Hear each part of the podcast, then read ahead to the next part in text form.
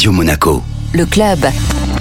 Chaque mois, on retrouve notre expert immobilier Jean-Yves Le Graverand de John Taylor en Principauté de Monaco pour faire un point sur le marché de l'immobilier. Bonjour Jean-Yves. Bonjour Benjamin. Alors, un an après la hausse des taux d'intérêt, comment se comporte le marché? Alors effectivement, en un an, les taux ont pratiquement quadruplé puisqu'on avait du 0,8% fin 2021 et aujourd'hui, on est minimum à 3,5 et même une banque a proposé au mois de mai un taux à 4%. Alors, on peut se poser la question, est-ce que c'est grave? Moi, je dirais non pour plusieurs raisons parce que quand on regarde déjà la courbe de taux sur 10, 15, 20 ans, euh, qu'est-ce qui s'est passé avant On revient juste à des taux qui étaient tout à fait normaux pour nous il y a quelques années. Et ensuite aussi parce que l'argent gratuit, ou presque, hein, n'est pas une situation normale et peut générer effectivement des bulles de marché immobilier et génère aussi de l'inflation, d'où la nécessité derrière d'augmenter les taux d'intérêt. Alors, les conséquences, bon, il est de plus en plus dur évidemment de financer euh, son bien immobilier. En France, il faut savoir quand même que 95% des acquisitions sont financées. Quel est l'impact donc sur le marché immobilier, Jean-Yves? En France, au niveau national, on a une baisse des volumes d'environ 25-30%. Concernant les prix, on a une baisse qui s'est amorcée, on en avait discuté déjà le mois dernier, qui se situe en fonction des zones, en fonction des typologies de produits, entre 3 et 5%.